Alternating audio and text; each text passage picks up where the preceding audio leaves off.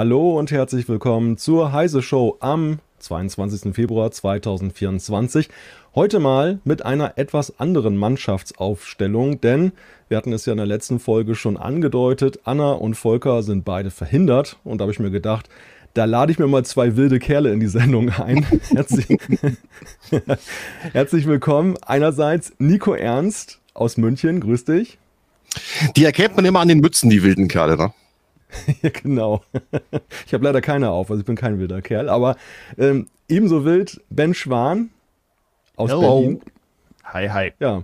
Und das Lustige an dieser Folge ist, ich glaube, keiner von uns kommt, also nein, es kommt definitiv keiner von uns aus Hannover heute. Wir sind irgendwie über die ganze Republik weit verteilt, dezentral sozusagen. Ein bester Analogie zu TCP/IP.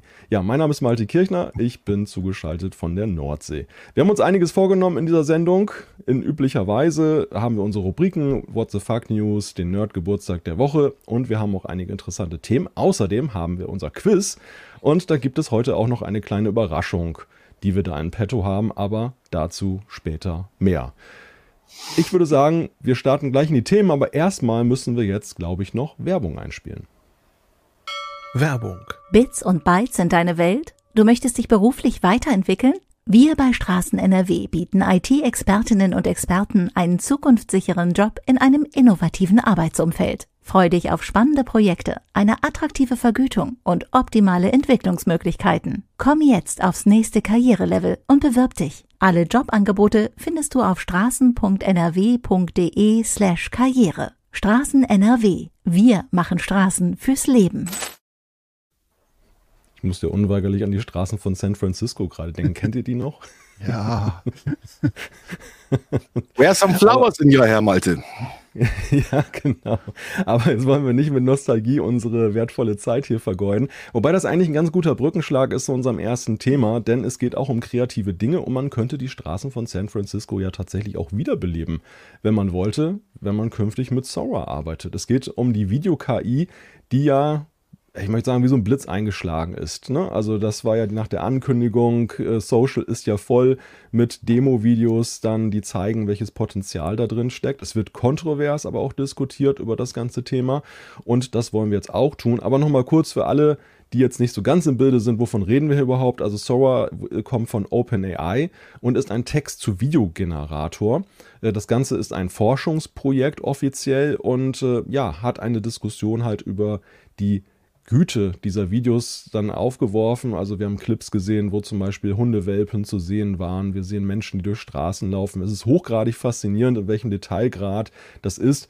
Also theoretisch, und das wäre auch so meine erste Frage an euch, ähm, wo, wozu braucht es noch Hollywood in Zukunft? Ne? Also jeder kann ja eigentlich per Textprompt entsprechende Kreativität vorausgesetzt doch dann auch jetzt unter die Filmemacher gehen. Oder bin ich da ein bisschen zu euphorisch? Wie seht ihr das? Äh, ben, fang du mal an. Ja, also äh, aktuell kann man ja maximal neun, äh, Quatsch, eine Minute generieren, ähm, aber die Qualität ist schon sehr hochwertig. Die Frage ist halt, äh, was kann man mit den Prompts noch machen? Die Prompts, die ich jetzt gelesen habe auf der äh, Forschungsseite von OpenAI, die waren relativ simpel und dann äh, ist die oh. AI selber dann wahrscheinlich noch sehr kreativ. Also das müsste man dann genauer machen, aber es ist natürlich ultra beeindruckend. Und ähm, ich bin mal sehr gespannt, was uns da irgendwie in den nächsten ja, ich würde sagen, Monaten, Jahre sind es bestimmt nicht mehr ähm, erwartet. Und es gibt eine Riesendiskussion äh, in der Kreativszene aktuell. Ich habe so ein bisschen das Gefühl, das lief so, es gab erst die Bildgeneratoren, da waren irgendwie die Künstler genervt, ähm, dann waren die Textgeneratoren dran, das waren dann die Journalisten und jetzt sind halt die Videografen und die äh, Schauspieler und die Regisseure irgendwie betroffen. Also äh, KI äh, ist quasi überall jetzt irgendwie. Ich bin mal gespannt, wann die Juristen dran sind. Wobei die wahrscheinlich durch die Textgeneratoren auch schon dran sind. Aber ja, komische Zeiten. Ja, meine Kamera hat sich gerade abgeschaltet. Sie ist zwar wieder an, aber ich weiß nicht, ob ihr mich wieder seht. Wir, wir sehen dich, aber du stehst. Ja, genau. Ja, du bist jetzt die KI. Nicht, ich bin die KI. Das war keine Absicht. Ich werde mal gucken, wenn wir nachher das Video laufen lassen, das gefixt zu kriegen. So ist das mit Generalproben und Premieren. Die Generalprobe war nämlich vorhin super. Ja, ähm, Du hast gefragt, Malte, wer braucht noch Hollywood? Äh, ich glaube, aus einer Minute Takes würde niemand einen Film zusammenschneiden wollen, weil du dann auch keinen Flow reinkriegst. Du kannst damit keine Geschichten erzählen. Zum anderen sehen mit den gleichen Prompts äh, Dinge auch immer wieder anders aus. Das kennen wir von anderen KIs auch. Stell ChatGPT dreimal dieselbe Frage, du kriegst drei verschiedene Antworten. Äh, wo ich das allerdings sehe, ist zum Beispiel Werbung. Wenn du ja. die Möglichkeit hättest, äh, diese die, als Trainingsdaten auch dein Produkt da drin vorzulegen, also es gibt zum Beispiel eines dieser Demo-Clips, da äh, schwimmen Piratenschiffe in einer Kaffeetasse. Wenn ich jetzt für meinen Kaffee mit dem Logo auf der Tasse oder für die Tasse Werbung machen wollte, dann wäre das wahrscheinlich recht einfach zu kriegen. Der Punkt ist halt immer, hast du Zugriff auf die Trainingsdaten, kannst du den Prompt so formulieren, dass nicht irgendeine andere Marke dann auftaucht und so weiter und so fort. Ähm, die Minute ist schon beeindruckend, weil das ist sehr viel mehr als andere Videogeneratoren können. Aber dass man da jetzt Filme mitmacht, also anspruchsvolle Kinofilme, auch wenn das so aussieht, also wenn der Look jetzt schon passt, das ist, glaube ich, so das, was die Leute am meisten beeindruckt hat. Ja, das sieht aus wie ein perfekt ausgeleuchteter Film. Auch die Naturszenen sind, wenn man nicht ganz genau hinguckt, relativ beeindruckend. Hm. Ich weiß nicht, Malte, sollen wir das Video jetzt schon zeigen? Ja, vielleicht noch eben kurz eine Anschlussfrage dazu, weil, weil du sagtest, eine Minute, da gebe ich dir recht. Also das ist ja jetzt auch erstmal der Aufschlag, ne? Also Sora ist jetzt erstmal auf eine Minute begrenzt. Ähm, wir können es noch nicht mal frei nutzen. Aber wenn wir jetzt zum Beispiel mal parallel die Entwicklung sehen der bildgenerierenden KIs, was wir binnen von ein, zwei Jahren dafür Fortschritte gesehen haben, auch bei den Möglichkeiten oder Text-KIs ja auch, also die Prompts, äh, die können ja auch immer länger werden, der Output kann immer länger werden. Also ich glaube, das ist doch wahrscheinlich nur eine Frage der Zeit, bis wir über die Minute hinauskommen, oder? Ja. Nee, das ist eine Frage der Rechenleistung. Also ich meine, äh, eine Minute ist mit Sicherheit nicht zufällig. Das ist halt so eine gegriffene Grenze. So eine Minute, da kann man schon zum Beispiel ein Werbeclip hat in der Regel so 30 Sekunden oder ja. weniger. Ähm, wenn du das natürlich dann in ein anderes Bezahlmodell überführst, ja, dass du sagst, du kannst je nach Länge dann entsprechend die Sachen machen, dann ist das auch reizvoller ähm, für kleine Spielszenen zum Beispiel. Ähm, ich glaube, die Minute ist gegriffen. Ja, ähm, und es ist vielleicht auch die Grenze dessen, was das an Kontinuität in der Szene, die es darstellen will, kann. Das werden wir mhm. nachher auch gleich noch sehen. Da hast ja, du schön, ähm, ja, Entschuldigung, Dan. Sorry. Ähm, ich denke halt auch, die Leute, die äh, sich jetzt im, im Stockfotobereich umtun, oh. das sind die ersten, die da wirklich auch Panik schieben. Also man kann ja auf diversen Seiten von Adobe, Getty und wie sie alle heißen, äh, Clips auch kaufen. Ne? Die sind in YouTube-Videos unfassbar verbreitet. Ich finde die immer super nervig, weil die irgendwie immer so glatt wirken und irgendwie passen nicht. Ähm, am schlimmsten ist dann, wenn dann auch noch eine KI-Stimme drüber gelegt ist über das Video, oh. also alles auch generiert wurde. Ähm, aber ich denke, das sind die ersten, die quasi da dann auch tatsächlich ein Problem kriegen. Und die verdienen ja jetzt auch wahrscheinlich nicht so besonders gut, also je nachdem. Aber ähm, das wird sich sicher erweitern. Also da, da bin ich ziemlich sicher. Und ähm, es gab ja einen riesengroßen Stre Streik in Hollywood äh, der Autoren und der Schauspieler genau wegen diesen KI-Geschichten. Und ich stelle mir da ein bisschen die Frage, hat OpenAI äh, das wirklich jetzt ausentwickelt oder war das schon vorher vielleicht fertig? Und ähm, die wollten erstmal den Streik abwarten. Ich habe keine Ahnung. Aber ähm, es ist absolut faszinierend. Ähm, wir sehen natürlich nach wie vor diese Glitches, also dass beispielsweise Objekte irgendwie auftauchen, wieder weg sind sind. Ähm, weiß ich nicht. Man sieht es an Händen und Fingern immer. Text funktioniert nach wie vor nicht wirklich gut oder gar nicht. Weiß ich jetzt nicht mehr. Also ähm, da ist noch einiges zu tun. Aber das Ding mit KI ist halt, und das gilt auch für Texte, ist diese Good Enough-Geschichte. Solange der Konsument damit irgendwie klarkommt und nicht schreit, äh, ist das scheiße und, und, und so, dann kann das halt funktionieren. Und das ist eine gewisse Gefahr einfach für, für die ganze Kreativbranche, dass die Leute damit irgendwie klarkommen, was aus der KI kommt. Und das finde ich äh, ziemlich krass. Aber Unzulänglichkeiten ist ein gutes Stichwort. Nico, du hast ja da was vorbereitet für uns. Du uns ja, nicht zeigen. ich, sondern die allmächtige KI hat das vorbereitet. ähm, Aber du hast es kuratiert für uns. naja, genau. Für die Leute, die uns nur hören, wir zeigen jetzt diese eine Szene mit so einer asiatischen Stadt in der Nacht. Mach nochmal von vorne Shine, bitte. Shine ist unser Producer. Der muss jetzt da quasi ein bisschen. Mach mal Stopp. Der muss da quasi den Videorekorder für mich spielen. Ich beschreibe für unsere Zuhörer erstmal nur die Szene. Wir sehen hier also eine nächtliche Szene in einer asiatischen Großstadt. Eine elegant gekleidete Frau geht da auf einer nassen Straße entlang. Und das hat halt wirklich einen Film-Look. Ja, also das ist cinematografisch toll. Wir lassen es jetzt mal laufen. Achtet mal auf die Füße. Nur auf die Füße. Schein, Film ab, bitte. Genau. Jetzt. Seht ihr das?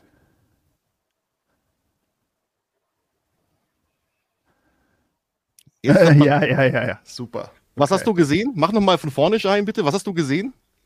Ähm, also einfach der, der Fuß ging nach vorne, also ähm, die, beide, beide Beine, Füße haben sich gedreht, ne? Also genau. gegeneinander. Also es ist physikalisch außerdem, halt einfach nicht möglich. Ja. Richtig, und außerdem ja. rutscht die Frau auch. Das sieht aus wie in, in frühen Videospielen, wenn die Collision Detection mit der Umgebung ja, nicht da. klarkommt. Ja, ja, irre. Und abgesehen davon hat die Dame anscheinend auch Gummiknöchel, denn das sieht mit jedem Schritt so aus, als würde sie umknicken. So, die Szene ja. geht jetzt weiter. Wir können sie laufen lassen. Ähm, das wird jetzt dann erstmal zu einem Close-up, also zu einer Nahaufnahme. Und dann gibt es einen Schnitt. Dann haben wir ein extremes Close-up. Also dann sieht man nur das Gesicht, wie, wie sich der Kopf so dreht. Und danach zoomt die Kamera, die es ja nicht gibt, ist ja alles KI, zoomt die Kamera wieder ein bisschen auf und wir sehen die Frau in dieser Umgebung, dieser nächtlichen Szene.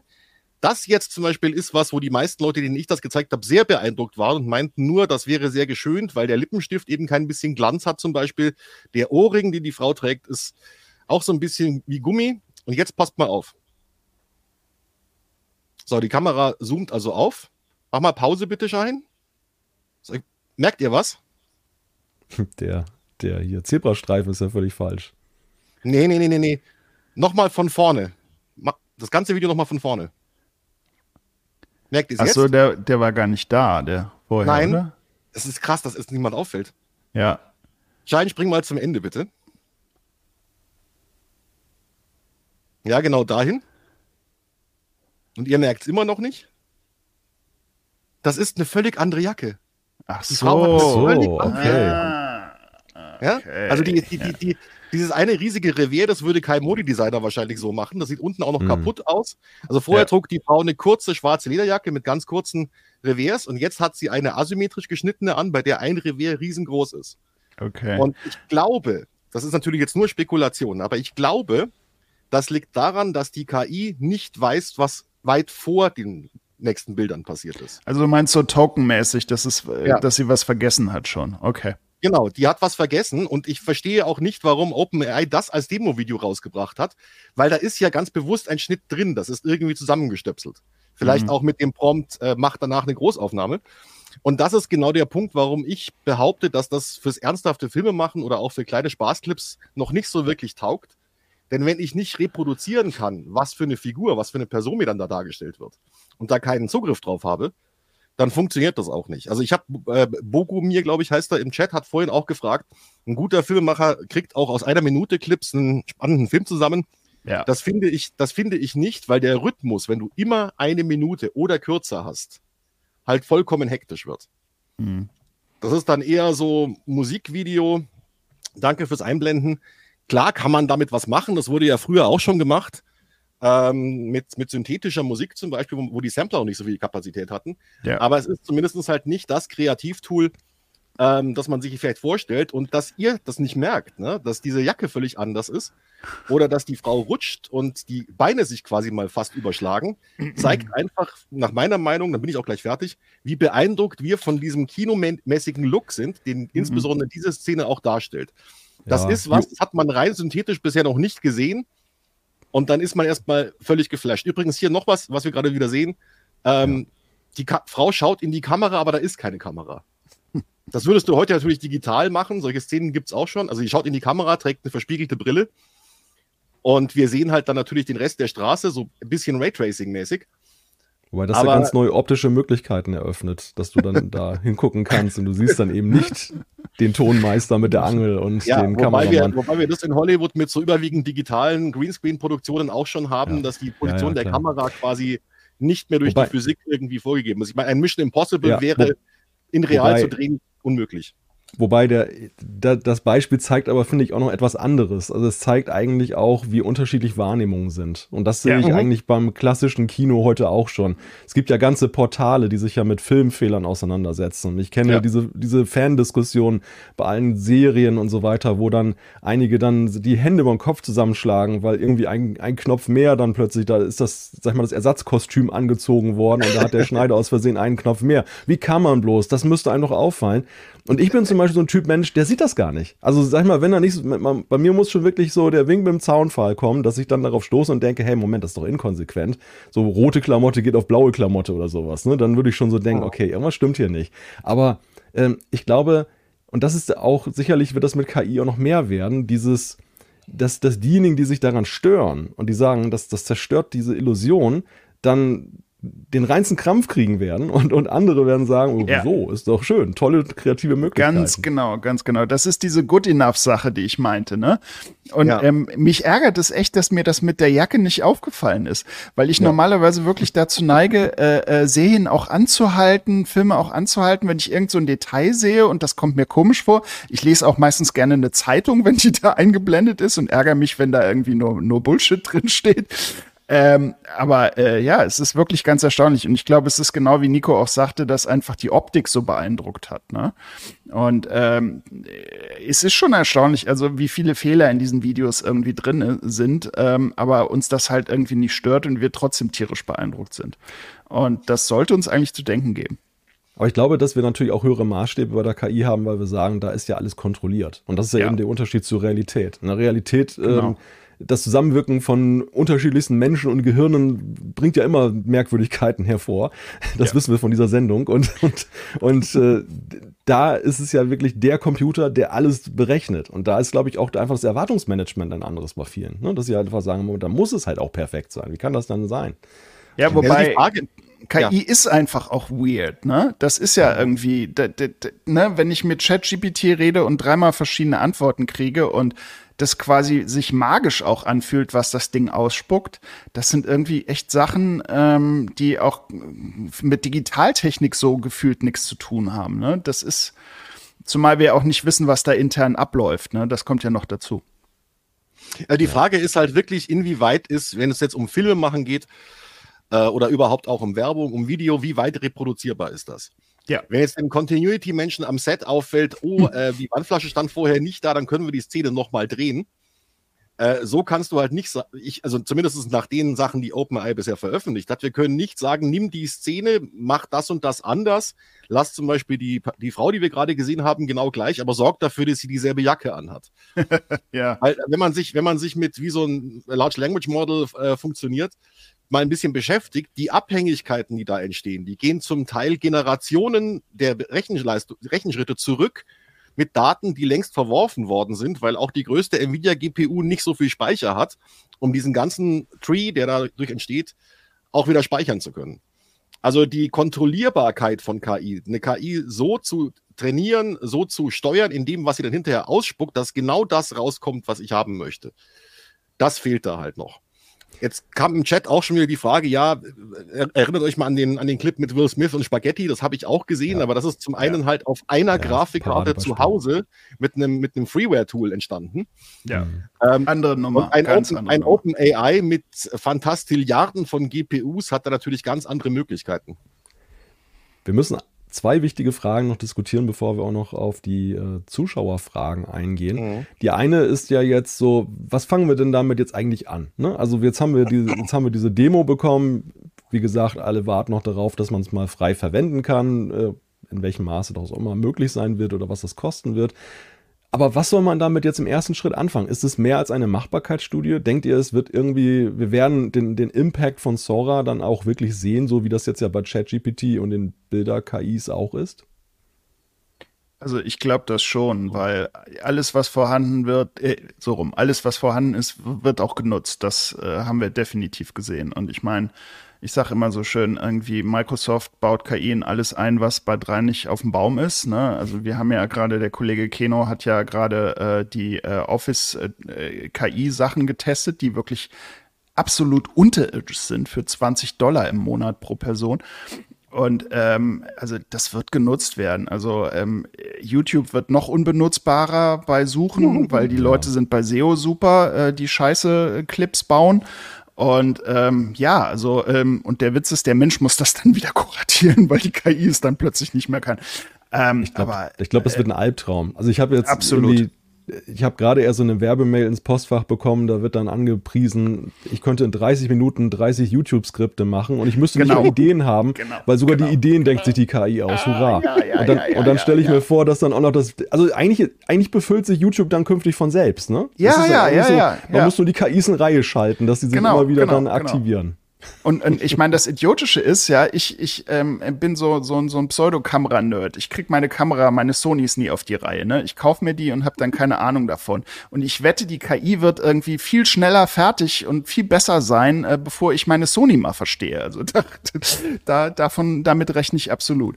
Und ähm, ja, aber es ist schon wild, also dass das OpenAI die Sache da auch so rauslässt. Ne? Also was, die Frage, die ich mir immer stelle, was ist mit der, mit der Verantwortung, die das Unternehmen da hat? Weil weil sie ja so tun, als wären sie besonders verantwortlich, was ich allerdings wirklich nicht unbedingt teile.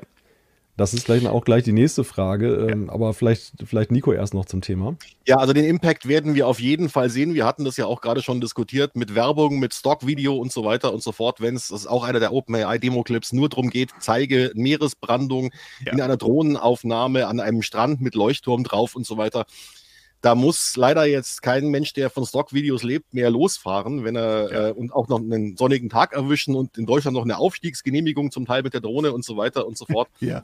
Also das sind, man muss sich halt dabei immer vergewissen, was das dabei nie wegfällt, ist, das ist nicht echt. Diesen Strand, diesen Felsen, diesen Leuchtturm gibt's nicht, den haben sich Computer ausgedacht. Entschuldigung. Und vielleicht ist dann im Gegenzug die kreative Leistung von wegen wir waren wirklich da und haben hier auf Helgoland oder wo auch immer äh, diesen Leuchtturm real. mal einmal perfekt gefilmt. real, so man. Ja, nein, das, das meine ich ganz ernst. Also, dass dann, ja, dass ja, dann nee, diese, vollkommen. Diese, ja, die Sachen werden dann teuer. Ne? Also aber du sprichst also, da, also Nico, du sprichst auch eine Empfindung an, die ich auch beim Betrachten dieser Clips hatte. Also ein bisschen wirkt das ja auch wie so, sag ich mal, Übertragung von einem anderen Planeten, weil es ja wirklich so Welten sind, die existieren nicht. Ne? Ich denke mal die ganze mhm. Zeit irgendwie, es ist, also sag mal, das, das ist wie bei diesen ganzen technischen Erfahrungen, die sie in diesen Tagen machen, auch jetzt wie mit Mixed Reality, was auch mal besser geworden ist, dass ja. das so das hat irgendwie so einen Impact auf einen. Das Gehirn kommt da gar nicht mehr klar, weil man irgendwie ja. das als real akzeptiert, aber eben rational weiß, dass nein, das ist nichts davon ist, ist wahr. Ne? Nichts ich, davon hat existiert. Ich, ich ziehe die ganze Zeit auch schon Fenster, seit ich die Vision Pro habe, wenn ich sie nicht aufsetze. Also ohne Scheiß, ja. Ich gucke Hauptsache, in Ecken. Du ziehst uns jetzt nicht weg hier. Nee, nee, das geht ja nicht, ne? Ich habe ja, äh, es geht nicht. Aber äh, das ist absolut wahr. Also ich denke, da, da, da ist eine Entwicklung, die viel schneller läuft, als wir irgendwie damit klarkommen. Wobei das ja was anderes ist. Ne? Also die Vision Pro hast du dir ja bewusst aufgesetzt und willst stimmt, damit ja. arbeiten. Und wenn Noch. du mit KI-Inhalten konfrontiert wirst, zum Beispiel auch in journalistischen Kontext oder zu Unterhaltungszwecken und so weiter, dann kannst, dann kannst du ja vorher dich entscheiden, ich gucke mir jetzt KI an. Das wird dann irgendwann einfach so eine Szene wie zum Beispiel dieser Strand oder andere Naturszenen, die werden dann da sein. Und du wirst dich irgendwann nicht mehr fragen, ist das jetzt KI oder ist es das nicht, weil du es eben nicht mehr unterscheiden kannst. Das ist der Punkt. Ich würde es gerne unterscheiden können. Also ähm, ja, ich, ich finde es teilweise auch äh, irgendwie angenehm zu wissen, dass was aus KI rausgefallen ist. Wenn ich das weiß, kann ich das ignorieren. das ist irgendwie, macht, macht die Lektüre viel schneller und das Durchsehen von YouTube-Videos, ne? Weil, äh, aber wenn die KI natürlich qualitativ genauso hochwertig ist oder man es nicht mehr unterscheiden kann, ist es natürlich nochmal eine ganz andere Sache. Malte, wir sind sehr spät in der Zeit heute. Sorry, wenn ja, ich ja. da gucke, aber du weißt, ich muss weg. Du hast, wir haben, ja. den, den, wir haben über den Elefanten im Raum noch nicht geredet. Über, genau, Fake. das wäre jetzt eine nächste Frage, nämlich Gut. das Fake-Thema. Ja. Ja, das ja. bekommt natürlich jetzt auch eine neue Qualität, oder? Ja. Vor dem Dreivierteljahr haben wir während des, der Verhandlung von Donald Trump Bilder online gesehen von einem Journalisten, der seine Verhaftung gefaked hat, ja, mit, mit Dal Igler oder mit Journey war es, glaube ich. Ich glaube mit äh, Journey, ja ich glaube, mit Journey eben, um als Demo zu machen, was möglich ist und warum wir Bildern nicht mehr blind vertrauen können. Ähm, wir haben jetzt diese, diese gefakten pornografischen Aufnahmen von Taylor Swift zum Super Bowl gesehen. Äh, und jetzt geht es eben auch mit Video. Ne? Also ich meine, wir, wir, erleben da gerade so ein Rattenrennen. Wie, wie, schränken wir die Prompts ein? Wie reduzieren wir die Trainingsdaten oder vielmehr der Dataset, da rauskommt, darauf, dass keine Promis so ohne weiteres generiert werden können? Aber die technischen Möglichkeiten sind da. Und dass OpenAI, meine Meinung jetzt, damit mitten im US-Wahlkampf rauskommt. Tolles Timing, ne? Ist ja, schon, absolut. Genau, Genial. Ist, ja. ist ein bisschen, ja. ein bisschen so, vielleicht so ein kleines bisschen unverantwortlich. little bit, very little. Ja. Ja, ja, und äh, die, die Frage ist ja auch, ich meine, OpenAI hat natürlich dann gewissenhaft gleich dann äh, gesagt, ja, es werden natürlich auch Sicherheitsmechanismen geben, wie, wie das ja eigentlich alle jetzt machen. Also Google hat ja gestern Gemma veröffentlicht und auch da das Thema Sicherheit, äh, dass da die Trainingsdaten dann handverlesen sind und, und, und, immer großes Kapitel. Aber ist das wirklich, kann man das wirklich irgendwie unter Kontrolle halten? Also das ist doch eigentlich unrealistisch, oder? Also äh, die, die Frage ist halt, was, was spuckt die dann nachher aus, ne? Und wie promptet man die? Ähm, ich habe jetzt äh, über eine ganz interessante Studie kürzlich geschrieben, ähm, beziehungsweise ich habe einen Text übersetzt für die Technology Review, ähm, wo es äh, um äh, Gary Mar Marcus ging. Das lief, glaube ich, heute bei uns. Ähm, und der hat eine Studie gemacht, wo er einfach versucht hat, äh, äh, urheberrechtlich geschützte Charaktere über Midjourney äh, und andere äh, Bildgeneratoren zu erzeugen. Und er hat halt indirekt gearbeitet. Das heißt, irgendwie ein Mann im Weltraum mit Lichtschwert. Und da kam natürlich ein Star Wars-Charakter raus oder äh, irgendwie eine Comic-Familie in Gelb, ja. Und ähm, da kann man halt sehen, dass halt diese Filter nicht besonders äh, clever sind. Und Prompt-Hacking ist ja Volkssport mittlerweile. Ähm, plus die Tatsache, dass äh, tolle Sicherheitsforscher da auch dran rumschrauben und manche einfach auch nicht dieses Red-Teaming machen dürfen, äh, mit denen die Systeme eigentlich abgesichert werden sollten. Das heißt also, OpenAI nimmt da auch nicht jeden. Ähm, das heißt also, da, da steht uns wirklich eine ganze Menge bevor. Und ich denke halt, es wird sicher auch gute Open-Source-Videogeneratoren äh, geben. Ähm, Facebook ist da oder Meta ist da ja irgendwie erstaunlicherweise mit allem irgendwie dabei. Die machen alles als Open Source jetzt, um irgendwie zu gucken, dass sie irgendwie da noch zu den coolen gehören, offensichtlich.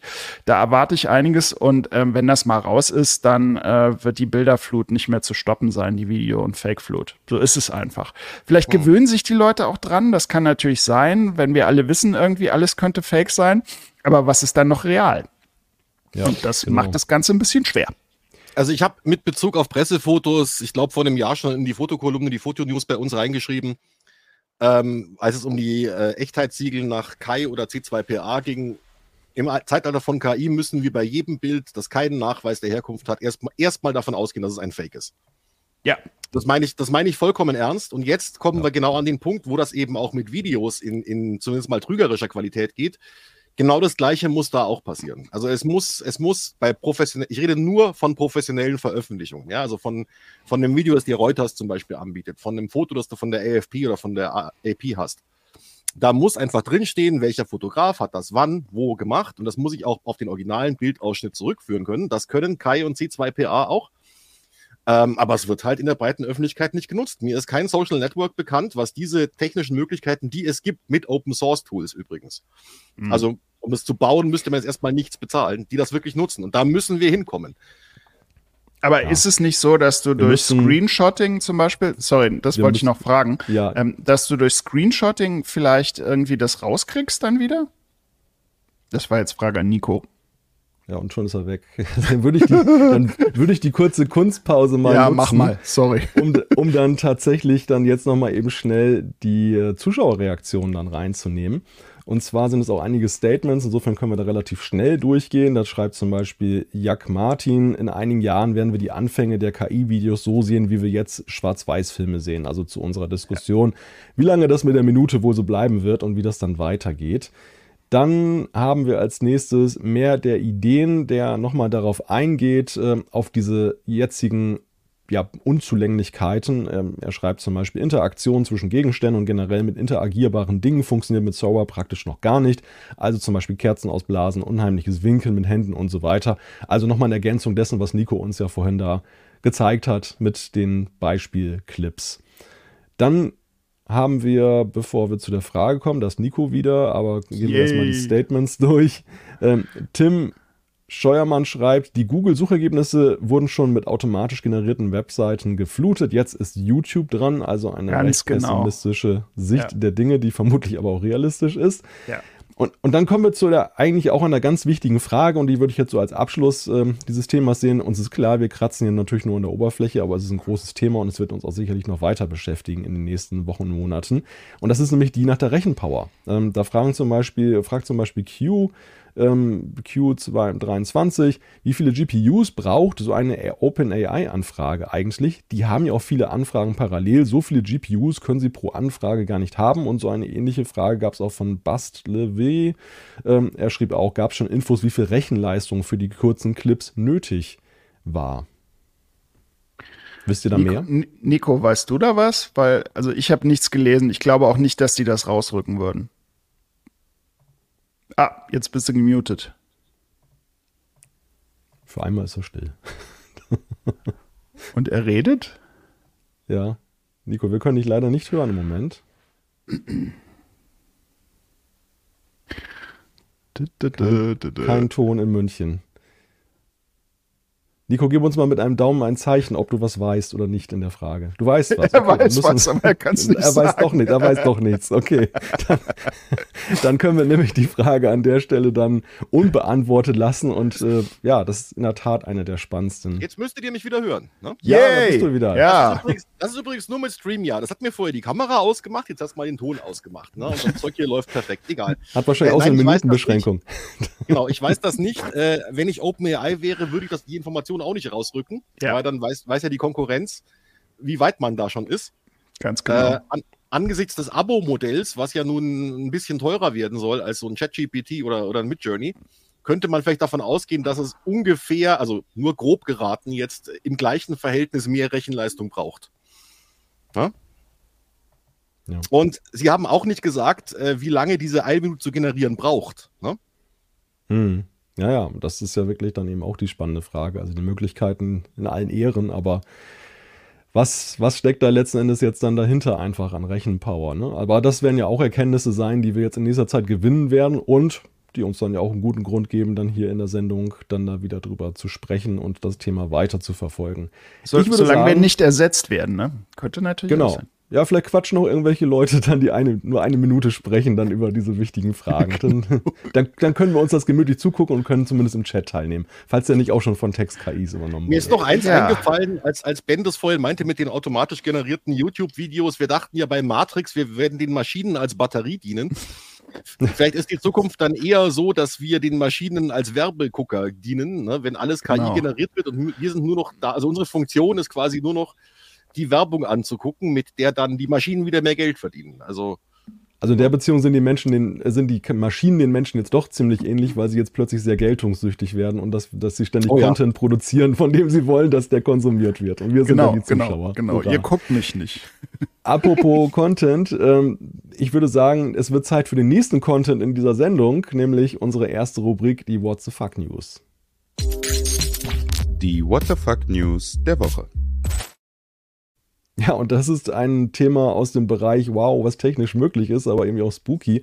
Es geht darum, dass ein Forscherteam aus China und den USA es hinbekommen hat, eine Rekonstruktion von Fingerabdrücken durch Geräusche beim Wischen auf dem Smartphone ähm, vorzunehmen. Ja. Das heißt, ich, ich, äh, ich wische auf meinem Smartphone und indem man die, Gerüche, äh, die, die, die Geräusche dann eben trackt, äh, das, die Software nennt sich Print Listener äh, und nutzt dann halt Algorithmen zur Verarbeitung von Audiosignalen.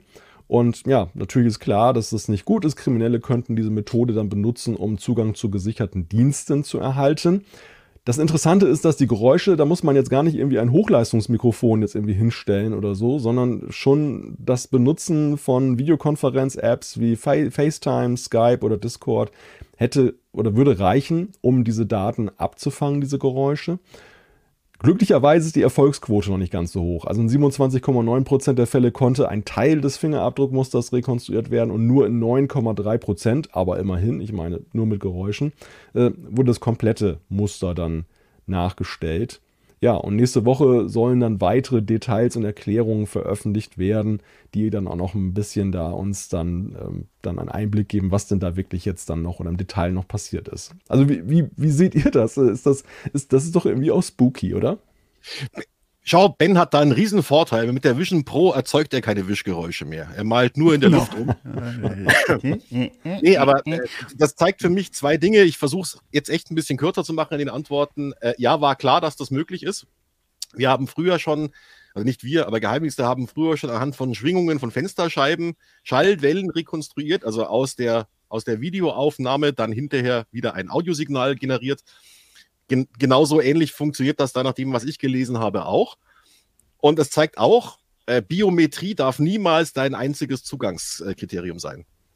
Das sagen die auch alle Security-Menschen. Äh, deine Iris, dein Fingerabdruck sind nur so lange gut, wie sie nicht kompromittiert sind, weil du kannst sie nicht ändern.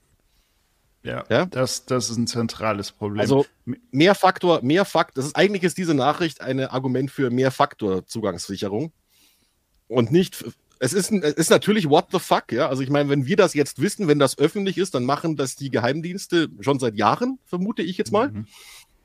Ja, wir haben das ja an den Snowden-Unterlagen gesehen vor elf Jahren. Das war genau so, wie man vor zehn Jahren gedacht hat, dass die Geheimdienste vielleicht im Science-Fiction-Film das machen könnten.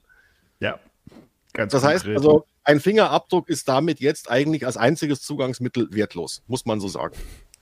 Ja, also allgemein. Also mich erinnert das total an diese Foto Fotografie-Methode, ne? Also, dass die äh, Leute sich einfach aus der Ferne hingestellt haben, Teleobjektiv und dann halt äh, einfach die Finger abfotografiert haben. Das geht ja. Das hat der Chaos Computer Club mehrfach auch gezeigt, ne? Oder Gläser abgreifen oder so, ne? Und ähm, also Fingerabdruck ist zwar super bequem, aber glaube ich nicht so äh, die ideale Variante. Aber äh, das gilt ja für jede Biometrie. Da gilt ja der, oder da bekommt ja der alte Werbespruch, ihr erinnert euch, 80er, 90er Jahre, mit einem Wisch ist alles weg, eine ganz ja. neue Bedeutung. Ja. Haben Oder die denn eigentlich gesagt, welches Modell, äh, welches Handymodell es ist, ist, ist? Also sind das eigentlich das, spezielle? Oder? Das gehört noch zu den, vermutlich den Details, okay. die wir dann jetzt dann erfahren werden. Also da gibt es ja viele spannende Fragen, die sich da noch drum ranken und äh, auch ähm, ja, wie die Wahrscheinlichkeiten sind, in welchen Szenarien es besonders gefährlich ist und in welchen weniger. Ja, wir schauen also uns das weiter spooky, an. Super spooky wäre es halt, wenn es die Sensoren, also Beschleunigung, äh, Temperatur und ähm, Mikrofon deines Handys lesen könnten und das dann irgendwo hinschicken. Ja, das wäre, das wäre dann der GAU, wenn eine Malware vielleicht auch schon vorinstalliert auf deinem Telefon einfach mal deinen Fingerabdruck irgendwo hinschickt und dann hast du andere Zugangssicherungen mit deinem Fingerabdruck quasi auch schon kompromittiert. Also kann man nur sagen, Fingerabdruck oder auch Handflächenabdruck, auch Augenscan als einziges Zugangsmittel nie machen. So praktisch es halt ist, ne? Aber ja, das ist unter Sicherheitsaspekten. Man kann halt, man hat, kann halt sich den neuen Finger besorgen, wenn der mal der Fingerabdruck weg ist. Ja, dann lasst uns aber, Malware ist ein gutes Thema oder ein guter, guter Überschlag zum nächsten Thema, denn da geht es auch um Security-Angelegenheiten. Es geht um ein Spionagenetz aus Routern, das äh, augenscheinlich von Russland aus äh, da lanciert wurde und das jetzt ausgeschaltet wurde von dem FBI, dem US-amerikanischen, in Zusammenarbeit auch mit deutschen Strafverfolgungsbehörden. Und da hören wir von einer Gruppe APT 28, die im Auftrag des russischen Militärgeheimdienstes GRU da Installation von Schadsoftware auf hunderten von Routern in Büros und Haushalten vorgenommen hat. Aber Nico, du steckst da sehr tief im Thema. Was genau ist da jetzt eigentlich passiert? Also genau das, was du gerade gesagt hast. Äh, ich habe die Meldung am Wochenende geschrieben und dachte auch, wir waren gerade bei, bei What the Fuck.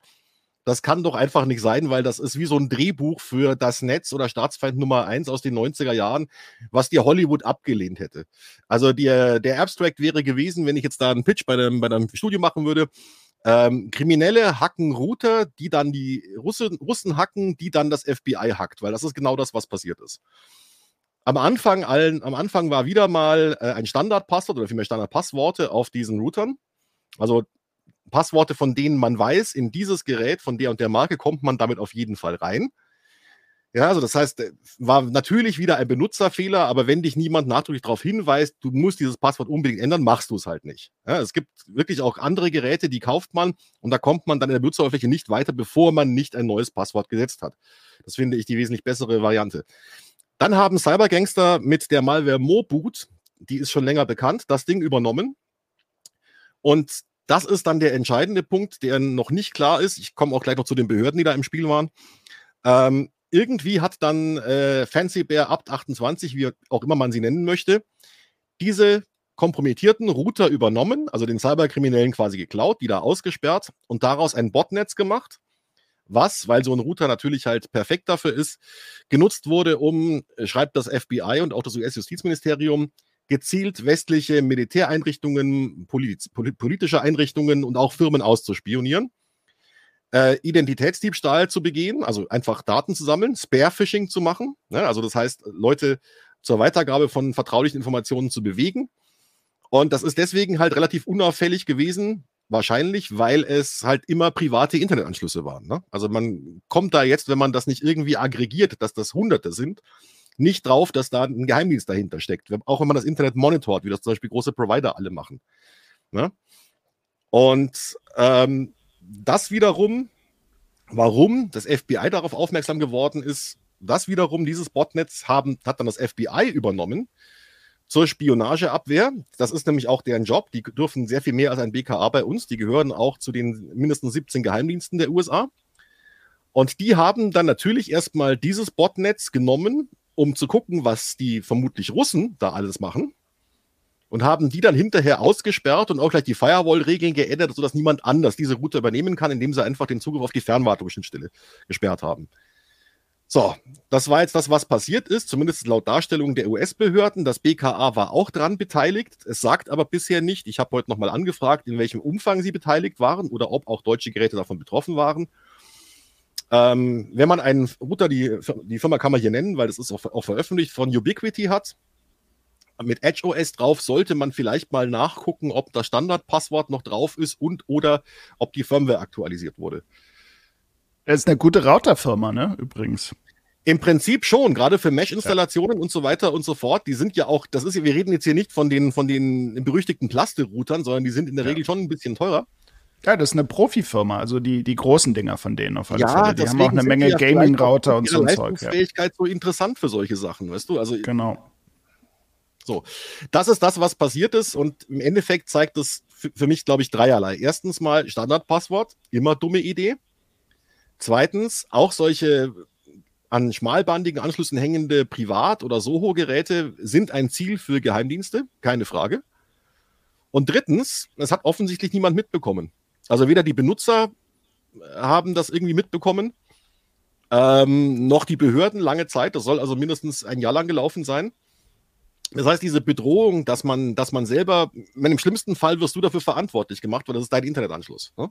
Von deiner IP mhm. aus wurde, was weiß ich, ja sowieso äh, gedrängt, Bankdaten weiterzugeben oder so. Und dann musst du erstmal nachweisen, weil du deinem Gerät blind traust, dass du das gar nicht warst. Ne? Also, ich meine, stell dir mal vor, die Polizei vernimmt dich und du sagst, ja, die Russen sitzen in meinem Router. Also. Das ist eine gute Ausrede. ja.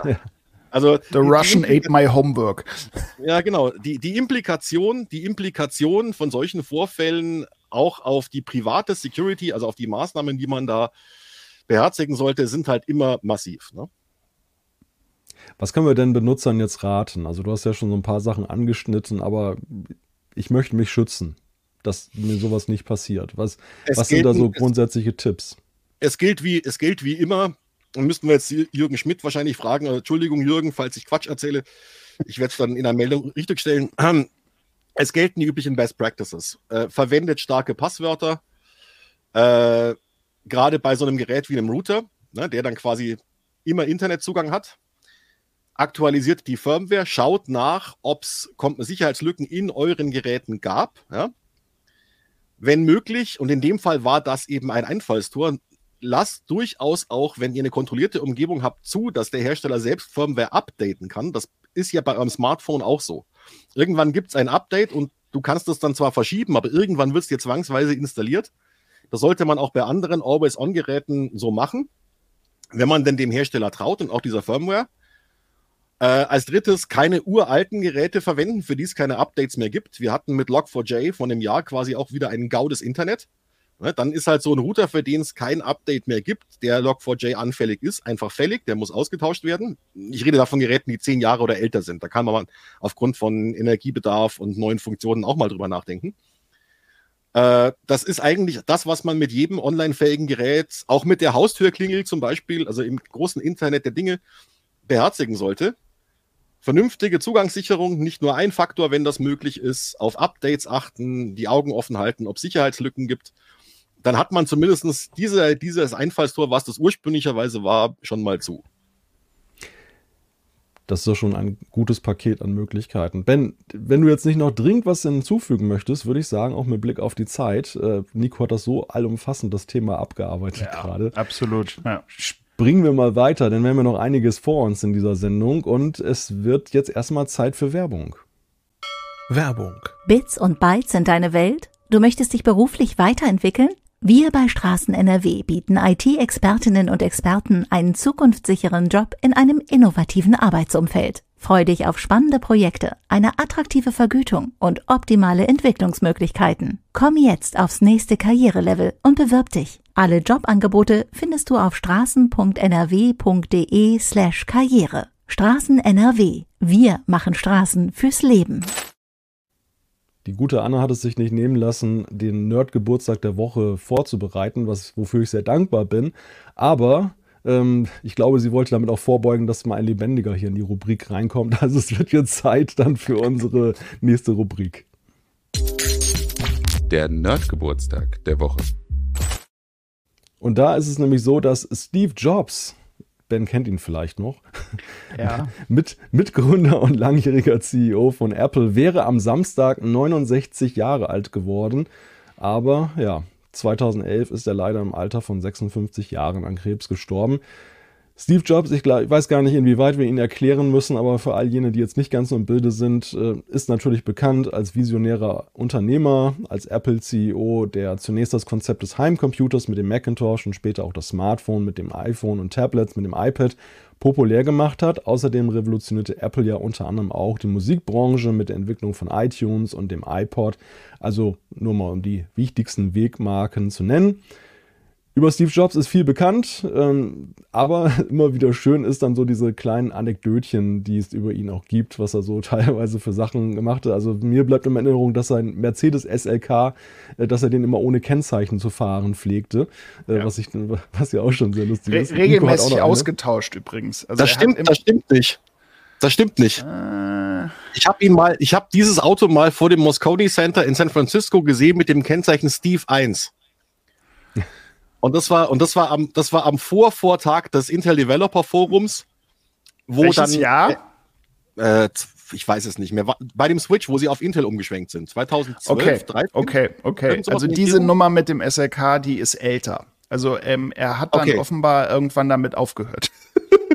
Wahrscheinlich als in Medien war oder so. Nee, aber das ist so ein Moment, wo du dir als Journalist wieder fragst, so gehe ich jetzt rein und versuche ihn einfach mal so zu erwischen, ne, für einen kleinen Plausch.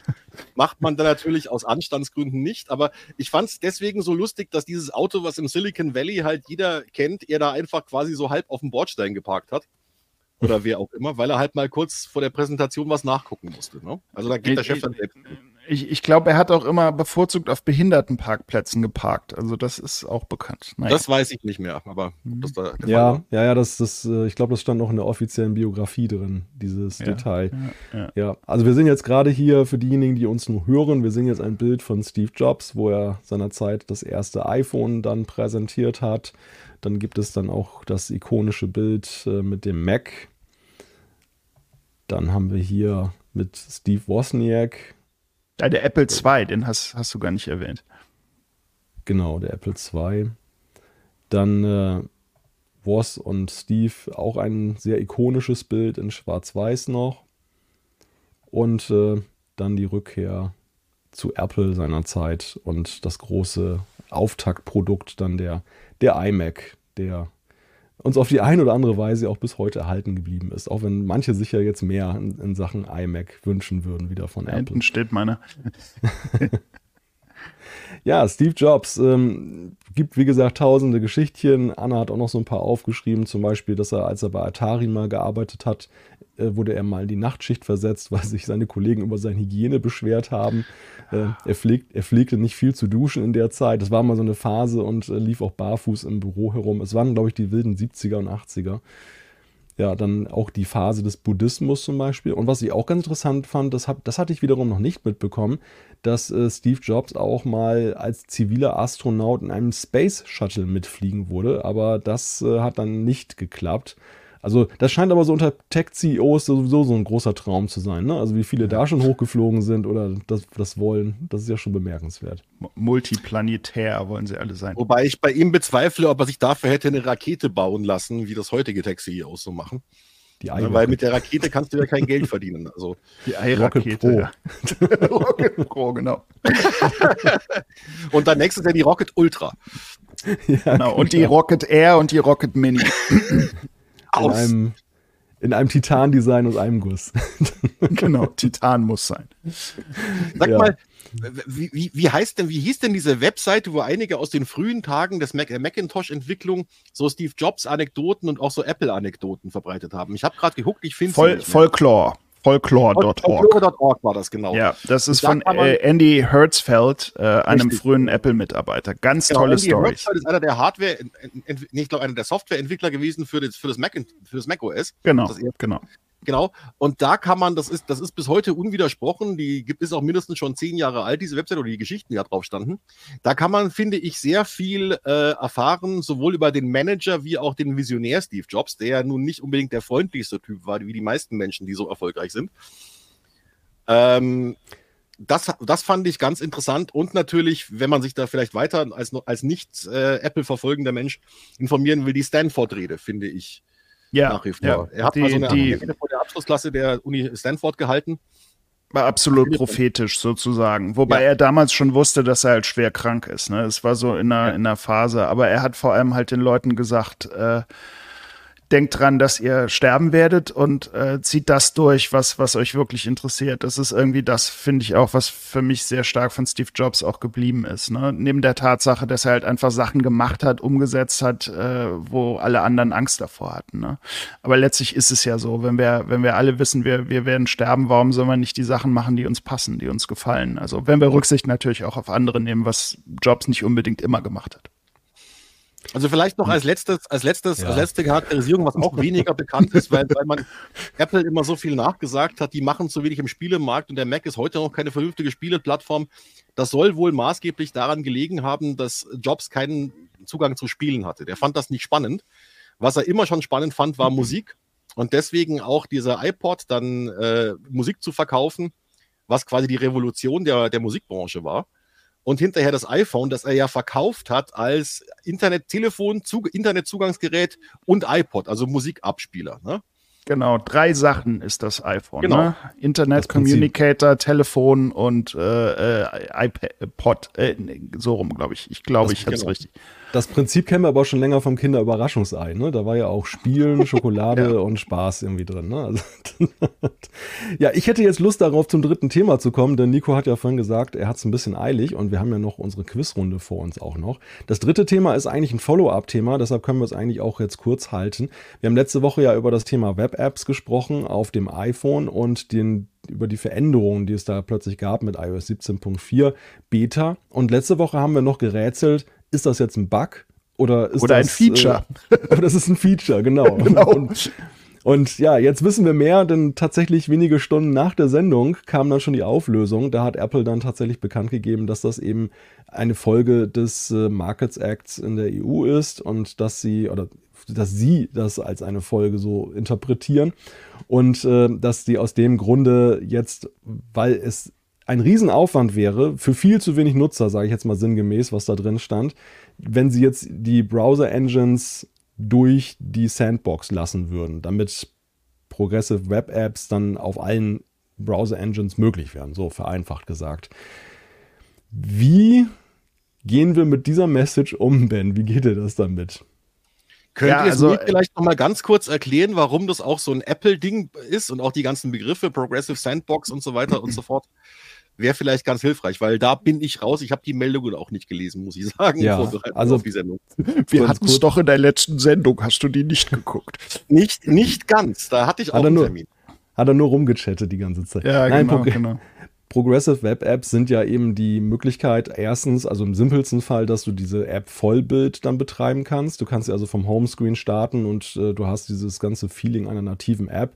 Aber es geht auch darüber hinaus, dass du eben auch viele Schnittstellen hast, zum Beispiel zum Dateisystem, zur Kamera, äh, Push-Notifikationen damit machen kannst. Also dieses ganze Rüstzeug, um eigentlich aus einer Website eine Funktionalität abzuleiten, die einer, einer echten App gleicht. Und du musst aber nicht diese Containerlösung wählen, die ja viele auch machen, dass sie einfach so einen nativen Webview nehmen und darin packen sie ihre Website. Also du musst eben nicht den Weg über den App Store gehen, sondern kannst an Apples Kontrollen vorbei diese Web-App dann halt offerieren, dass die Leute sie dann installieren oder aufrufen beziehungsweise auf dem Homescreen packen. Ne? Also ähm, genau. Web-Apps waren quasi bis iOS 17.4, das wir ja in den nächsten Tagen bis Wochen erwarten, quasi so äh, wirklich, also wie richtige Apps in Anführungszeichen. Sie konnten unter anderem Notifications entgegennehmen, man konnte sie halt auf dem Homescreen pappen. Und mit iOS 17.4, äh, mit den ersten Betas, ging das dann nicht mehr. Das heißt, du hast zwar das auf den Homescreen pappen können, aber dann öffnete sich das halt in Safari. Das heißt also, eine Web-App sah einfach nicht mehr aus wie eine Web-App sozusagen. Und wir dachten halt, das ist vielleicht ein Bug, aber letztlich läuft es einfach darauf hinaus, dass Apple quasi so ein bisschen leichte Retourkutsche möglicherweise dafür, dass sie jetzt gezwungen werden, halt die äh, Browser-Engines zu öffnen, ne? dass wir bald die Engine von Chrome kriegen, dass wir die Engine von Firefox kriegen. Und ähm, sie behaupten halt, dass äh, man das einfach nicht sicher kriegen würde, was wahrscheinlich auch stimmt, wenn man mit Sicherheitsexperten redet, ähm, weil sie halt das sehr, sehr schwer sandboxen könnten. Das heißt, ähm, sie haben auch explizit gesagt, sie wollen nicht, äh, können einfach diese, diese Energie da auch nicht so reinstecken, weil sie müssen ja gerade sowieso die ganzen EU-Anpassungen machen.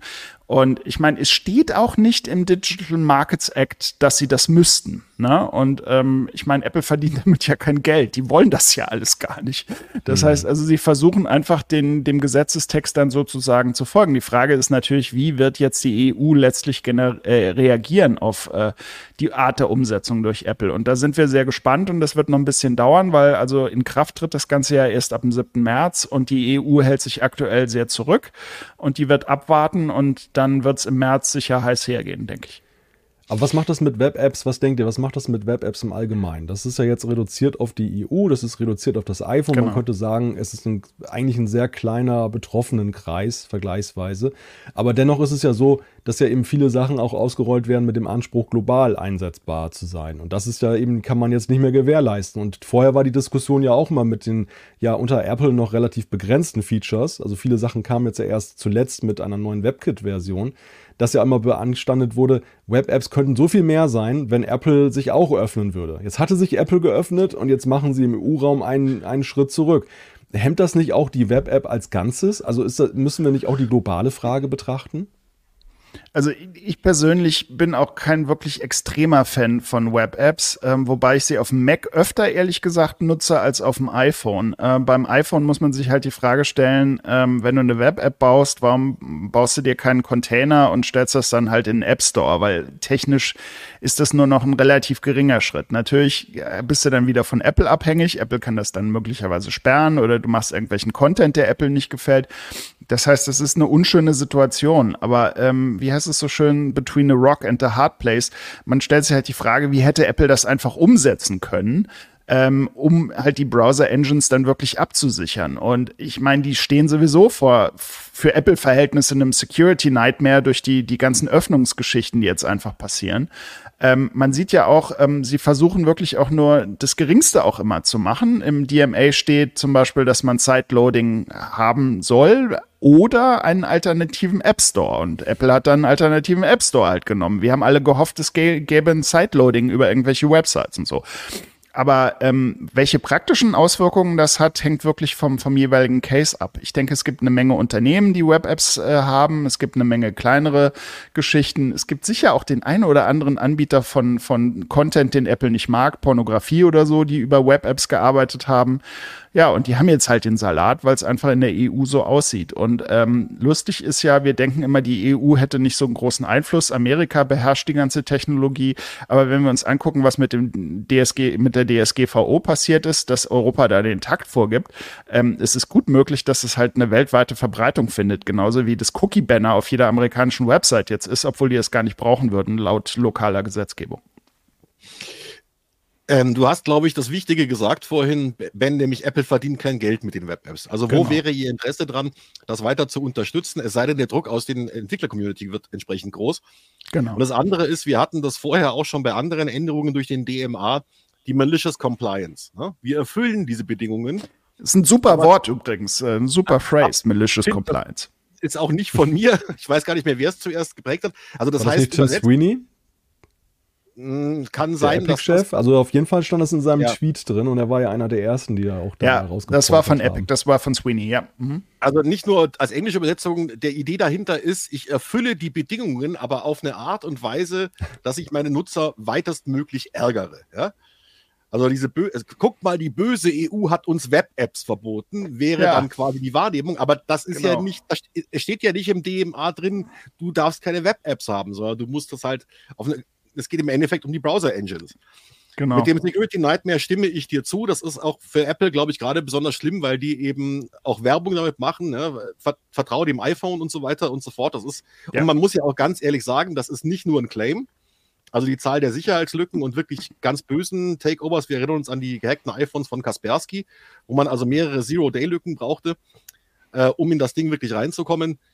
Da haben die schon einen Punkt. Äh, die Frage ist halt wirklich, haben sie ein Interesse dran, das zu ändern, ne? noch Web-Apps weiterhin zuzulassen, auch mit anderen Browser-Engines. Und ich glaube eher nein, oder? Nee, nee. Also es gibt da letztlich kein wirkliches wirtschaftliches Interesse, außer der Tatsache, dass halt die Plattform einfach für Entwickler schöner ist, für, für Anbieter schöner ist. Und es hat auch lange gedauert, bis solche PWAs halt auch so funktioniert haben, wie sie funktioniert haben. Ähm, aber Apple tut auch seinen Usern und seinen Entwicklern auch immer mal wieder was Gutes. Also es gibt Gründe, warum die Plattform so beliebt ist. Ne? Aber genauso wie sie uns mal was Gutes tun, können sie uns halt auch was wegnehmen. Und ähm, ja, in dem Fall ist es halt auch, ich meine, Apple hat ja lange auch probiert, den DMA zu beeinflussen, zu lobbyieren, äh, zu gucken, dass es eben nicht ganz so schlimm kommt. Ne? Aber jetzt ist es halt so und dann reagiert man. Also das ist einfach auch eine, eine Form von Winkelzug irgendwie. Aber in ja. dem Fall ist es eine Kombination aus, äh, es geht auch gar nicht anders, wenn wir die Sicherheit nicht komplett ruinieren wollen. Ja, es ist, es ja. ist wirklich eine schwere Frage. Ich glaube aber auch, das kam Apple nicht ganz unwillkommen, weil die Absolut. sind, sind ja so ein schweres Erbe, was sie sich selber eingebrockt haben, als sie ganz am Anfang beim iPhone gesagt haben, genau. äh, wir genau. uns an die Keynote, wie schön Web-Apps sind. Steve Jobs hat dann ja, da gelobt mit Ajax 2007. und drum und dran. Und, äh, und ein Jahr später kam dann der native App Store und dann wollte man nichts mehr davon wissen von den Web-Apps und man ja. musste sie halt supporten, weil man noch im Wort stand von 2007. Und jetzt kann man vielleicht nach so vielen Jahren nochmal sagen, ach wisst ihr was, die böse EU hat uns das eingebrockt. Wir hätten ja, ja gerne noch genau, Web-Apps. Genau das meinte, genau das meinte ich vorhin. Was, was sollen wir tun? Damit, was sie, sie sagen es natürlich auch nicht so offen, ne? also, aber sie, sie schmunzeln halt. Ja, aber die EU kam, glaube ich, als willkommener Sündenbock jetzt um die Ecke und hat dann da in einen Bereich eingegriffen, der es ihnen ermöglichte, da jetzt so ein Keil reinzutreiben. Und deshalb auch meine Frage mit dem globalen Impact, weil ich mich durchaus mir vorstellen könnte, ohne die EU überschätzen zu wollen, dass das aber ein bisschen wie so ein Giftpilz im iPhone-Universum jetzt ist, dass die Web-Apps jetzt dann eben nicht mehr überall funktionieren und ja, das eben ja. ja für Probleme dann sorgt. Gut, diesen Follow-up, äh, der war noch wichtig, weil letzte Woche waren wir so ein bisschen ergebnisoffen rausgegangen aus der ganzen Sache und kurz danach gab es die Auflösung. Wir schauen uns das weiter an, was da passiert. DMA wird uns ja auch weiterhin beschäftigen und mit Blick auf die Zeit. Und jetzt kommt nämlich auch noch eine Überraschung, eine Überraschung, ein weiterer Überraschungsgast in dieser Sendung. Jetzt kommt das Quiz. Die Quizfragen der Woche. Und ich habe die Gelegenheit genutzt, wenn der Zota mal aus dem Haus ist, dann, dann holen wir den Quiz. genau, dann holen wir den Quizmaster himself hier in die Sendung und lassen uns die Fragen aller Fragen stellen. Hallo Markus, grüß dich. Hallihallo, hört er mich gut? Hey, hey, hey. Ja, bestens. Oh, wunderbar, kein Knacken diesmal. Wo, wo ist der Robofilter vom letzten Mal von der Weihnachtssendung? Den habe ich äh, in die Truhe gepackt. ja, eine Sache noch. Äh, ich gucke das Heise Quiz eigentlich immer sehr, sehr gerne. Also bin jedes Mal dabei. Heute hat es leider nicht geklappt, weil musste arbeiten. Ne? und eine Sache möchte ich noch aufklären. Das ist, ähm, ist ja mal das Gerücht aufgekommen, dass ich vor dem Bildschirm sitze und mich totlache. Also mhm. totgelacht habe ich mich noch nicht. Also das hätte ich gemerkt. Okay. Ich glaube, ich war das, der, der, der, der dir mal sadistische Züge unterstellt hat. ich glaube, vor drei Wochen war es. Da war der Malte etwas äh, verstimmt. Ja, das, das war, glaube ich, das totale Scheitern. Das, äh, da haben wir, glaube ich, haben Volker und ich irgendwie gar nichts mehr hingekriegt. Also ich habe Welpenschutz, ich bin heute beim ersten, zum ersten Mal dabei, ich darf null Punkte machen. okay, schauen wir mal. Ähm, ja, ich meine, die, das, die Video-KI Sora hatten wir ja schon. Das war ja diese Woche schon ein Riesenthema. Beeindruckend. Ähm, Google zog nach mit Gemini und Gamma. Und da würde ich sagen, Gamma zu KI, äh, jetzt auch im Quiz. Gamma. Ah. Erst GEMA-Gebühr bezahlen. Ne? genau.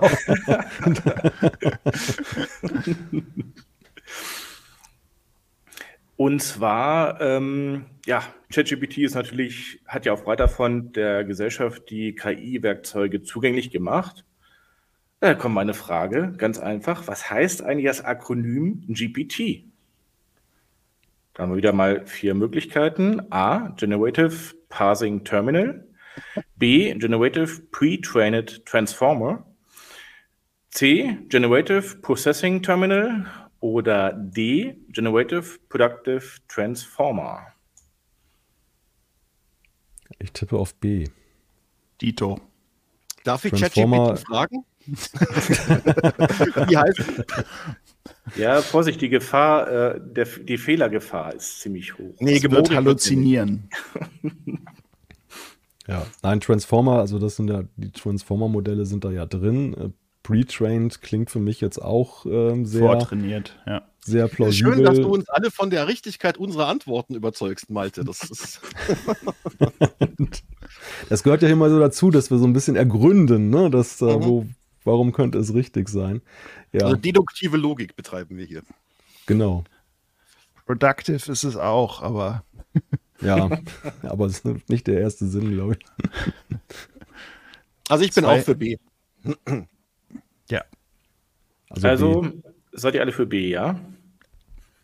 Hm, da habt ihr gerade so recht gehabt, ja. ja das, das, war aber jetzt mal eine ziemlich zahme und nette Frage von dir, Markus. Man merkt, ja, du bist ein bisschen zurückhaltender, zahm, wenn du in der Sendung dabei bist.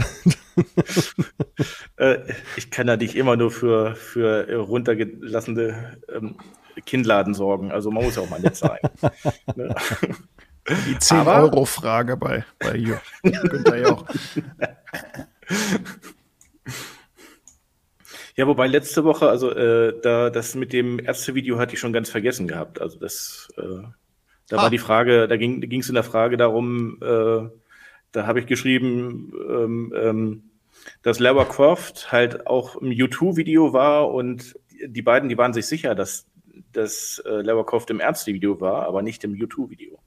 Ja, aber, sie war doch im Ärztevideo, oder? Ja, ja, war sie ja. auch. Aber, aber sie war auch im YouTube-Video. Welch, welcher Song denn? War. Welcher äh, Song denn? Elevation, echt? Ja, da gibt es also okay. so richtig. Uns gleich mal YouTuben. Hm, mit so Spezialeffekten hier wie bei Matrix. Äh, also es sah schon ganz, ganz gut aus. Muss ich gestehen, ich höre ja gerne YouTube, äh, ist aber auch an mir vorbeigegangen. Aber beim Recherchieren dachte ich, oh, das klingt interessant.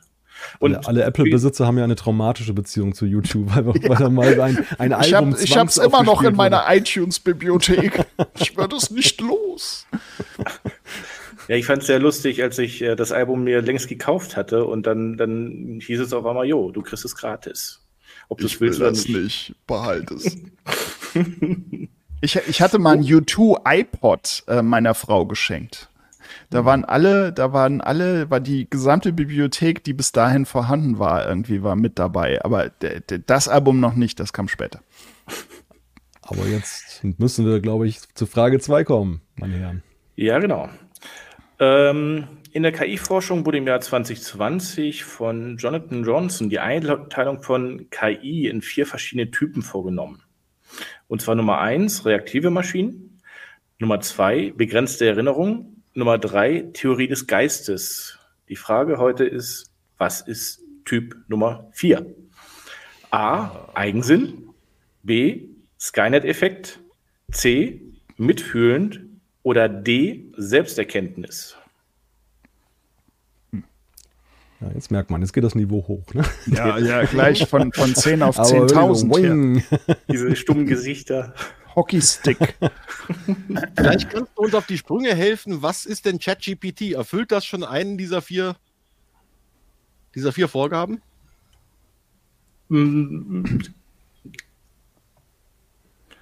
Ja, also es geht ja, es geht ja um, also eins ist halt das kleinste und vier ist halt das schärfste. Mhm. Und ich würde mal behaupten, dass ich, dass ich jetzt nicht an der, der Lösung vor, das vorwegnehme. Also ChatGPT wäre im Bereich 2. Mhm. Okay. Also ich würde jetzt mal Selbsterkenntnis als die höchste Stufe ansehen. So Bewusstsein um sich, um, um seiner, wirklich, wirkliches Bewusstsein, ne, um seiner selbst. Skynet-Effekt. Weiß ich jetzt nicht, ob man da jetzt den, den Terminator da bedient. Hm. Also ich, Wie seht ihr das? Ich, ich würde Skynet-Effekt irgendwie sagen. Ich weiß nicht warum, aber, aber Selbsterkenntnis wäre natürlich so irgendwie auch das Höchste. Also eins von beidem auf alle Fälle. Mitfühlend, ähm, glaube ich jetzt nicht. Eigensinnig. Also ich, sag, ja. Also ich meine, äh, Eigensinn wird ja ChatGPT quasi auch ein bisschen austrainiert irgendwie, ne? Also das war so geil, vielleicht erinnert ihr euch noch an, an äh, Bing Chat am Anfang, die berühmte Sydney, die wirklich eigensinnig war und dann versucht hat, dem New York Times Journalisten die Frau auszuspannen und sowas.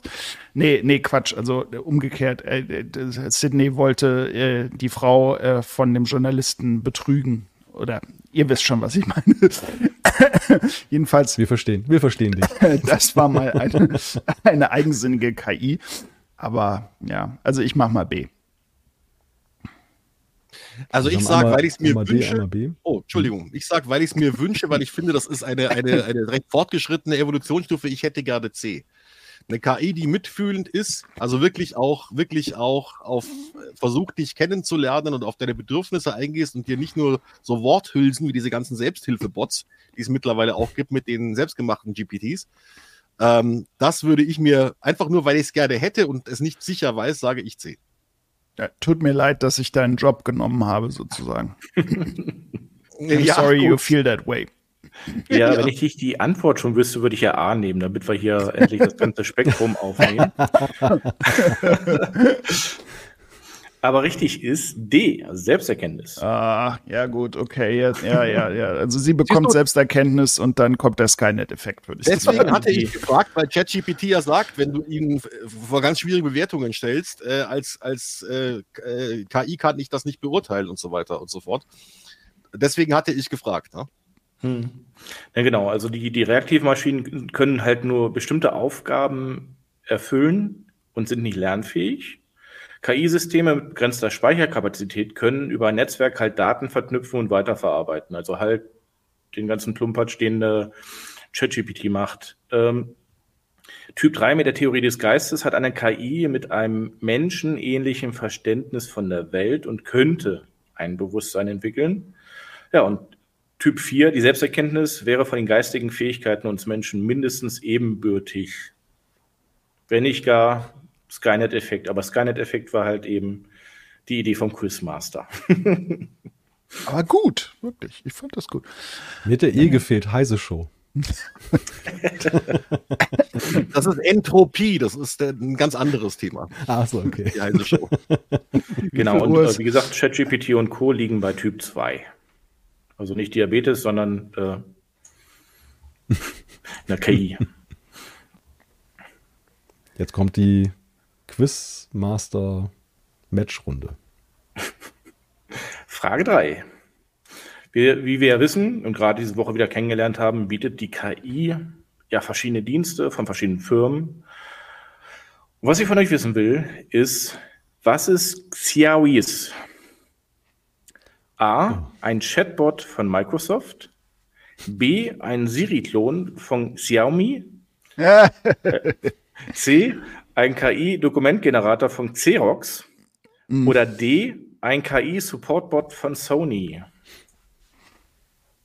Darf ich, darf ich beginnen? B. Ja, ja bitte.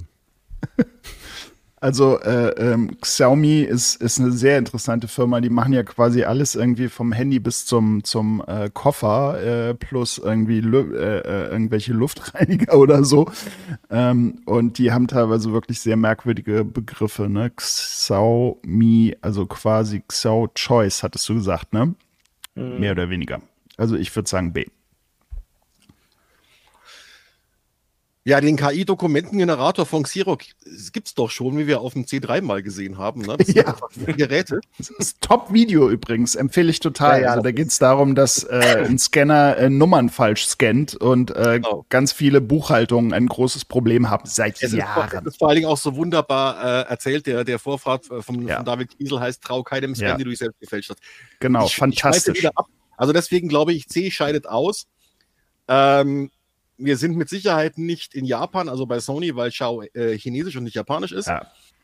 Ähm, ich sage auch, Xiao, Xiaomi würde vielleicht nicht immer seinen Namen vorn dran stellen und als, einfach nur als Codename, damit jeder es nicht errät, ist es der Chatbot von Microsoft. Ich sag A. Oh. Mhm. Also beim KI-Dokumentengenerator würde es eigentlich nicht für gute OCR sprechen, wenn man den Namen dann damit verbindet. We choose for you. Support von Sony kann ich mir auch nicht so richtig vorstellen. ja. Also diese, diese Xiaomi-Geschichte ist für mich so ein bisschen zu offensichtlich. Also das, das, äh. aber manchmal ist es ja tatsächlich so hier im Quiz, dass das ganz offensichtliche Antworten sind. Ich würde da jetzt auch mal auf, ähm, auf Nico, Nikos Wahl setzen. Das, das schien mir dann doch ein ganz guter Weg zu sein. Ben, ben weiß mehr, hat wahrscheinlich eine Meldung geschrieben, wo das mal drin nein, war. Nein, nein, nein, nein, nein. nein, ich nehme auch A. Ich nehme auch A. Also ich sage gleich, wir haben darüber berichtet. Und richtig ist A. Es ist ah. ein Chatbot ah. von Microsoft. Okay, Ui. Xiaomi muss äh, Microsoft jetzt verklagen, das kann ich. ja. Also es ist ein Chatbot- und KI-System, welches von Microsoft entwickelt wurde und vor allem in China, Japan und Indonesien verbreitet ist. Okay, ähm, und vorinstalliert auf Xiaomi-Handys hoffentlich. Na, es war so ein WeChat, also Xiaomi-Handys ähm, habe ich jetzt nicht recherchiert, also soweit ging die Recherche dann doch nicht, aber es gibt so gibt es in verschiedensten Systemen. Also es kann, in China ist es vor allem verbreitet, hat äh, bestimmt 900 Millionen äh, Zugriffe und das ist halt, ähm, halt ein Chatbot, der, wo schon gesagt wurde, dass sich manche fast quasi in diese Stimme verliebt haben und alles. Und, ähm, okay, okay, sowas, ja, ja, ja. Ja, was, aber, was heißt denn, heißt denn Xiao? Wissen wir das? Hm. Das, das hat der Quizmaster hier nicht in mein Dokument gepackt. ja gut, wir werden es rauskriegen. Das ist gemein, es ist der Quizmaster schon in Persona da und jetzt stellen wir ihn Fragen. So rum funktioniert. Ja, genau. Wird hier alles auf, das ist auf der links Trick. gedreht. Ich habe zu lange gebraucht zum Schminken. Also. Aber Markus, du bringst mir Glück. Ne? Kaum bist du hier, habe ich alle drei Fragen richtig. Also oh Mann, das, ey. Ich muss das dich als Glücksbringer jetzt in jeder Sendung dabei haben. Dann klappt das endlich auch mal mit dem Quiz. Ja, super, dass, dass du heute mit dabei bist und dadurch äh, war das ja auch mit der ganzen Logistik alles ein bisschen einfacher, dass wir drei alle mitraten konnten. Wir mussten keine getrennten Briefumschläge hier anlegen und so weiter und so fort. Ich muss sagen, meine Herren, das war eine sehr lustige Sendung, vor allem eine sehr kurzweilige. Die, sie ist extrem schnell vor, vorbeigegangen und äh, ich danke euch, dass ihr heute da wart und ich danke natürlich auch allen, die sich zugeschaltet haben. Weit über 200 an der Zahl. Zwischendurch auch das sehr schön an diesem Donnerstagabend. Nächste Woche gibt es dann, wenn die Gesundheit hält, wieder die Stammbesetzung und keine Termine dazwischen kommen. Und äh, ja, für heute sage ich Danke und bis zum nächsten Mal. Ciao, ciao. Servus. Ciao, ciao.